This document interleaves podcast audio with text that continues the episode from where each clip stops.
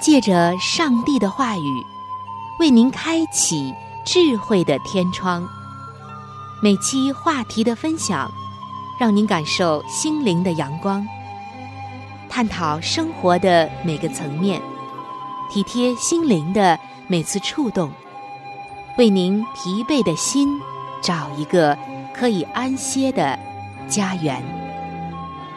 各位亲爱的听众朋友。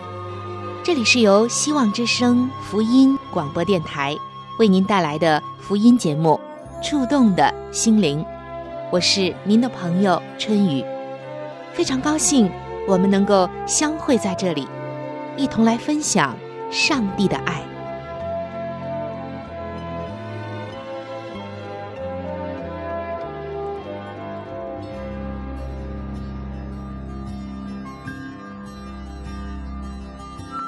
这是一个忙碌打拼的时代，这是一个时尚赚钱的时代，这更是一个今天工作不努力，明天努力找工作的时代。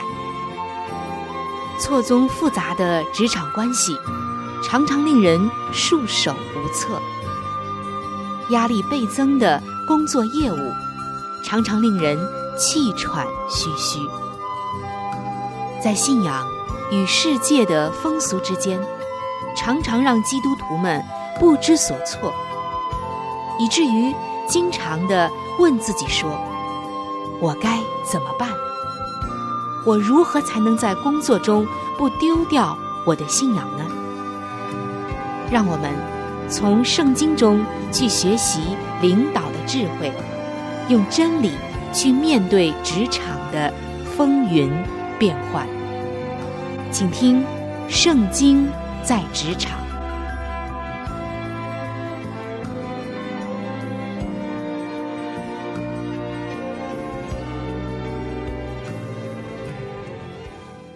各位亲爱的听众朋友，平安！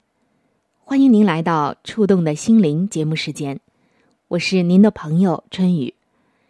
今天呢，节目的一开始，您一定已经听到了。今天主持人春雨为您带来的是《圣经在职场》的时间。亲爱的听众朋友，这一段时间您的工作还顺利吗？亲爱的弟兄姐妹们，在最近的职场之上，是否让你又觉得有许多的困惑？原因就是你是一个基督徒，很多的事情你不能去做，许多的事情。在别人不算什么，可是，在你却成了一个难题。不要发愁，不要做难，因为上帝已经看到了你一切的需要。相信陆续播出的《圣经在职场》专栏，将会帮助您解决一个又一个在职场上的难题。在每一期的《圣经在职场》专栏中，我都会和您一起来分享。一到两个有关于职场上的难题，或者工作中的困惑。那今天我们首先要谈到的，并不是工作当中遭受挫折以后带来的问题，恰恰相反，有的人在一帆风顺的时候，在春风得意的时候，往往也会陷入到一种危机当中。这在工作中、职场上也是能够看到的。春风得意之后，马上就跌倒了。原因在哪里呢？我们先来看两节圣经的经文。新约马可福音六章二十二节到二十三节，这里写道：希罗底的女儿进来跳舞，使希律和同席的人都欢喜。王就对女子说：“你随意向我求什么？”我必给你。又对他起誓说：“随你向我求什么，就是我国的一半，我也必给你。”听众朋友，为什么我们要来提到这两节经文呢？它和职场和工作又有什么关系呢？听上去好像毫无关系。我们先来看一下当时的背景。当时的这位希律王，是耶稣时代以罗马帝国分封的治理犹太人的王。圣经这个时候记载，在一次庆祝生日的宴会上，酒过三巡，菜过五味，兴致勃发的希律王没有管住自己的嘴，随便承诺了希罗底的女儿的愿望。而当时的希罗底和施洗约翰是有恩怨的，于是这希罗底就让自己的女儿向希律索要约翰的人头。这个时候，西律王就觉得特别的忧愁，因为他真没有想到希罗底的女儿会要这样东西。但是因为他所发的启示，又因同席的人都听到了。他又是一位王，毕竟君无戏言啊，所以他就没有办法推辞。尽管十分的不愿意，但仍旧满足了希罗底女儿的愿望，斩杀了施洗约翰。而像这种类似的例子，圣经中记载了很多。例如，在萨摩尔记上当中。就曾经记载，扫罗在与敌人战斗正酣畅的时候，颁布禁令不得进食，却没有想到自己的儿子违抗命令吃了蜂蜜。还有就是《士师记》当中也曾经记载，士师耶佛他充满能力后起誓说：“我从亚门人那里平平安安回来的时候。”无论什么人，先从我家门出来迎接我，就必归你；我也必将他献上为番祭。没有想到，第一个出来的竟然是自己亲生的女儿。耶夫他十分的后悔，无奈，只有让自己的女儿终身未嫁。我们看到，圣经的这些人物。都是在大战告捷或者春风得意的时候，一下子说出了一些不谨慎的话，导致了一个非常严重的结果，让自己懊悔的不得了，追悔莫及。但是已经没有办法了，事已成定局，木已成舟，不能够再收回去了。所以今天上帝在这里。是在告诉我们，人生得意须慎言。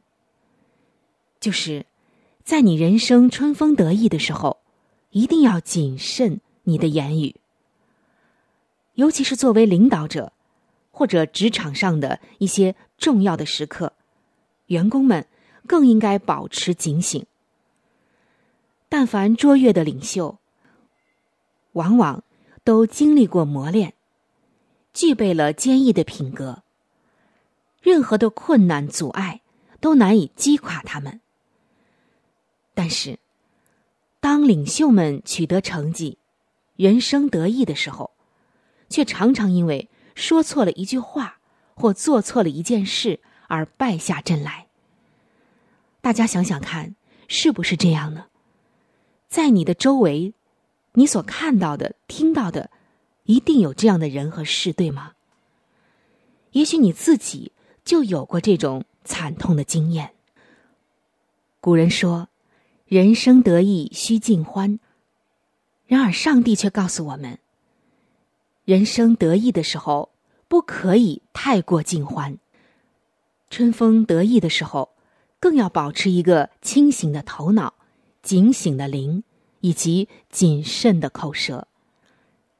在这一点上，耶稣就成为了我们效法的榜样。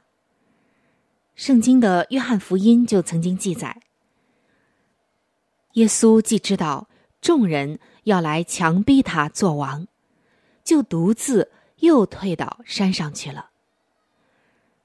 每逢成为众人焦点的时候，耶稣往往选择退到旷野或者山上，独自去祷告。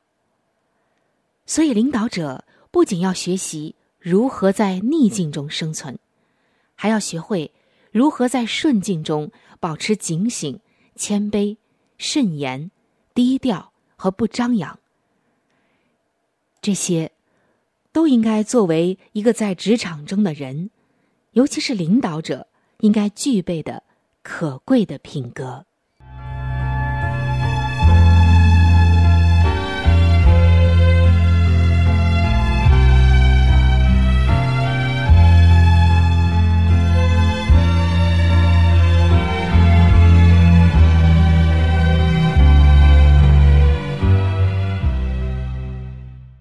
各位亲爱的听众朋友，刚刚我们说到，作为一个职场人士，不可以在春风得意的时候忘乎所以，反而应该更加保持清醒的头脑，谨言慎行，警醒低调，这样才能够稳坐自己的得胜。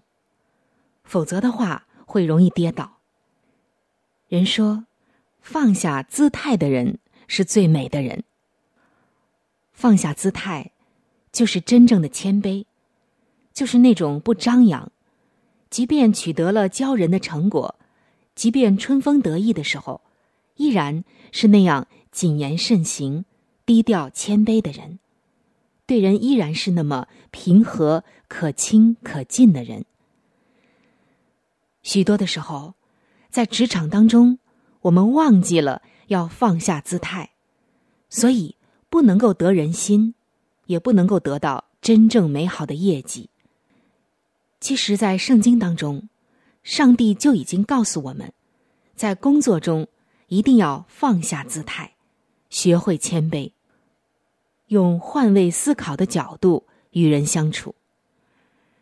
这节经文记载在《哥林多前书》的九章二十二节。这里写道：“像软弱的人。”我就做软弱的人，为要得软弱的人。像什么样的人，我就做什么样的人。无论如何，总要救这些人。什么意思呢？难道见到不好的人、不好的习性，我们也要像他们一样吗？不是的。我们知道这段话是保罗受圣灵的感动写的。也是上帝启示他写下来的。当时，这位伟大的使徒保罗，在领受了向外邦人传福音的使命之后，他就锁定了自己的人生目标。保罗本是受过严谨教育的法利赛人，是受人尊敬的律法师。他完全可以通过授课、讲道等等的形式。用他熟悉的方式来传讲福音，但是在这里我们看到，保罗却选择了另外的一种方式。他不辞劳苦，奔波往返于犹太、罗马、希腊等等的地区，使自己尽可能的融入到不同群体的文化中，完成自己的使命。在哥林多前书的九章二十节到二十一节，保罗就说：“像犹太人，我就做犹太人，为要得犹太人；像律法以下的人，我虽不在律法以下，还是做律法以下的人，为要得律法以下的人；像没有律法的人。”我就做没有律法的人，为要得没有律法的人。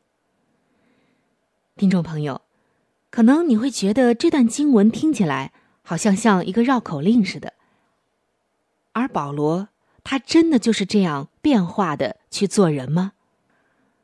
到什么人群中，他就和什么样的人群中一模一样吗？并不完全是这样。这里的意思是在告诉我们，保罗深深的知道，真正得到一个人，绝对不是靠简单的说教，而是必须要融入到他的文化和生活场景中，体会、了解这个人的处境，和他建立关系，成为朋友，最终才能赢得这个人。那些伟大的跨国宣教士也是这样的。你可以看到，亲爱的弟兄姐妹啊，你看到他们的工作不是出差培训，而是扎根在一个地方，把自己的家庭建立在这里，与当地的人们同甘苦、共患难，一起生活，最终把福音传遍了整个的地区。你可以看一下历代的先祖与先贤，还有那些世界上古今中外知名的布道家，他们都是这样。所以今天，作为一个职场的领导者，都知道信任是建立人际关系的基础，而说教、要求、约束、发号施令等等的方式，是无法建立。真正的信任的，圣经告诉我们的真理就是：信任是由心发出来的。像什么样的人，就做什么样的人。也就是要进入到这个人的处境当中，理解他，关心他。领导者只有放下姿态，和你的追随者，和你属下的这些员工们。平等交流，真挚的对话，才能建立起真真正正的信任的关系。我们知道，上帝他是无比威严和全能的，他可以有很多的方法拯救人类，但是上帝却选择降卑为人，与我们同在，亲自的来体验我们的疾苦。正如《菲利比书》二章七节所说的，他本有上帝的形象，不以自己与上帝同等为强夺的，反倒虚己，取了奴仆的形象，成为人的样式。既有人的样子，就自己卑微，存心顺服，以至于死，且死在十字架上。所以我们看到。耶稣，他是最好的一个榜样，是最美的一个领导者的榜样。领导者可以从点点滴滴开始，改善团队与成员的关系，从简单的雇佣关系发展成为亲密的朋友关系。与下属谈话的时候，可以亲自的端上一杯水。除了关心他的业绩之外，你是否也可以关心一下他的家庭呢？关心一下他正面临的问题还有苦恼呢？放下你的姿态，并不会失去领导者的威信，相反，更会赢得下属的尊重，拉近他们之间心和心的距离，让与属下之间的信任关系变得更加的牢固。所以放下姿态，真的是太重要了。亲爱的听众朋友，在本期的《圣经在职场》的专栏中，春雨和你分享了两个内容。第一，就是春风得意的时候，仍然要保持清醒，谨言慎行；还有就是，作为一个上司，一定要放下姿态。关怀下属的需要和他实际的生活问题。好的，本期的《圣经在职场》就和您分享到这里。下期节目还有更加精彩的内容在等待着您，欢迎您能够到时收听。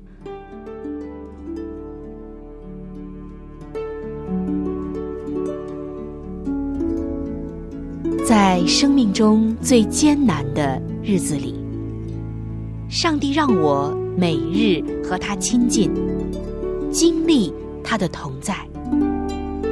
借着每日灵修，他使我走出了生命的低谷，一次又一次的使我重新找回了新的生命和喜乐的泉源。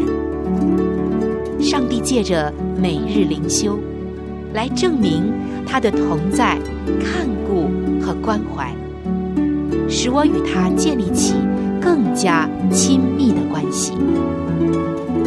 要享有健康的属灵光景，就需要每日与主同行。请您与我一同进入每日灵修。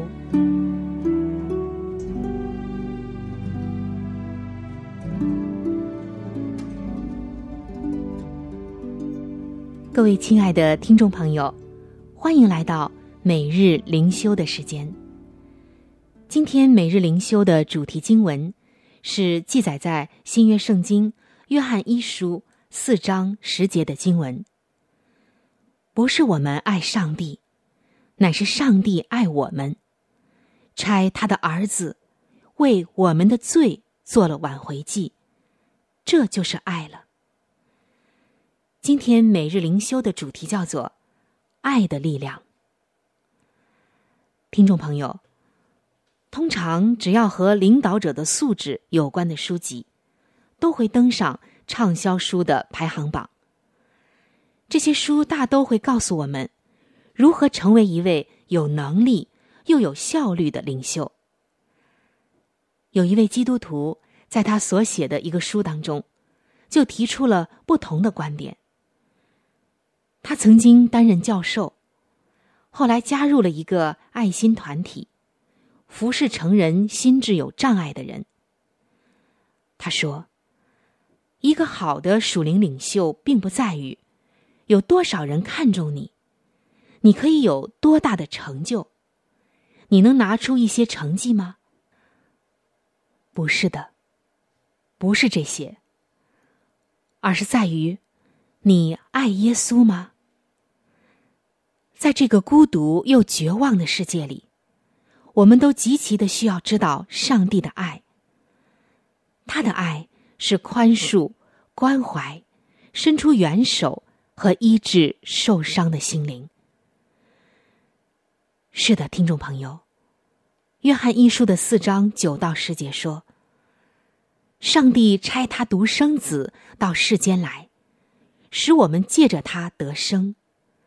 上帝爱我们的心就在此显明了。不是我们爱上帝，乃是上帝爱我们，差他的儿子。”为我们的罪做了挽回祭，这就是爱了。明日的基督徒领袖，是一位真正明白上帝之爱的人，因为耶稣道成肉身，向世人表明了上帝的爱。今天，因着耶稣，我们发现并且经历了上帝无限的，同时也是无条件的爱。而这一切，也让其他人知道，人生的道路并不孤单。因为我们将会再去传递上帝的这一份关怀与爱，而这一份上帝的爱，能使我们去爱别人，一直到底。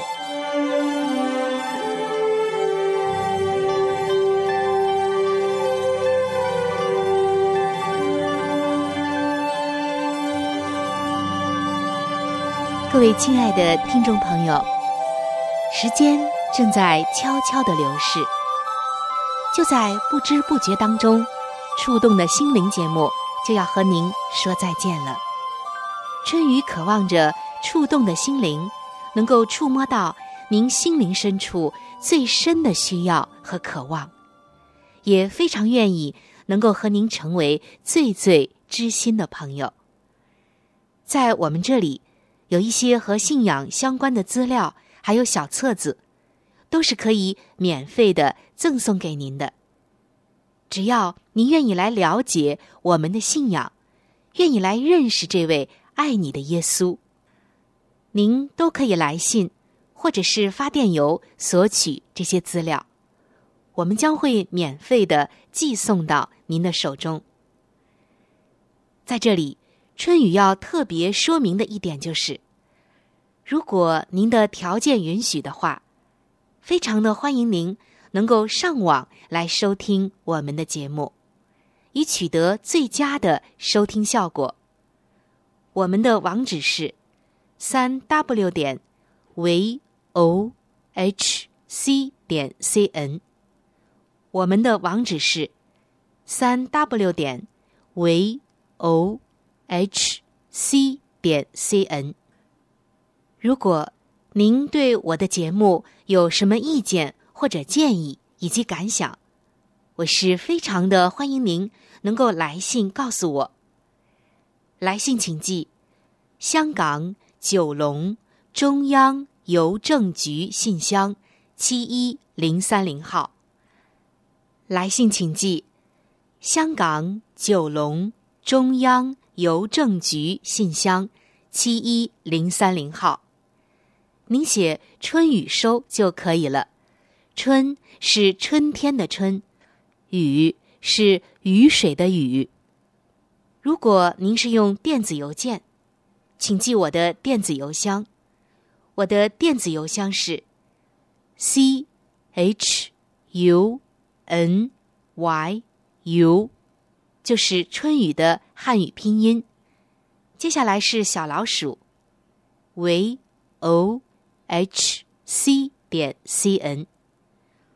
我的电子邮箱是 c h u。N y u，就是春雨的汉语拼音。接下来是小老鼠 v o h c 点 c n。欢迎您能够来信或者用电邮的方式和我联系。春雨在这里期待着您的来信。好了，我们今天的节目到这里就要结束了。希望您能够常常的光临和支持这一频率，收听希望之声福音广播电台其他时间段更为精彩的节目。愿您能够充分的认识和体会上帝的爱，也愿上帝的爱能够伴随您一生。下期节目我们再会。